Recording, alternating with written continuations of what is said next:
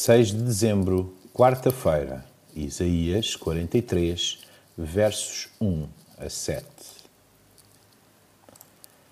E agora assim declara ao Senhor, aquele que te criou, ó Jacó, aquele que te formou, ó Israel.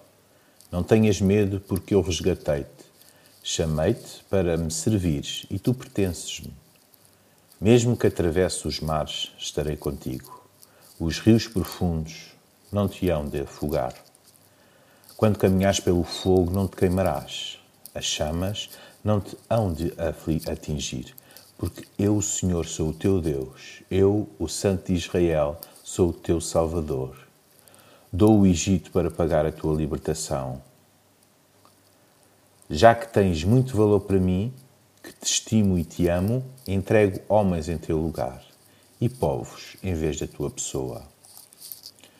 O zelo e o cuidado de Deus por Israel é a garantia das promessas feitas a este pequeno povo que veio do nada para a sua glória.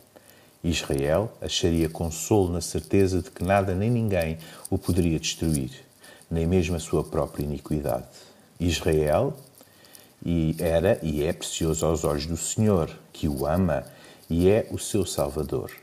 Deus libertou Israel do Egito, da Babilônia e de todos os seus exílios.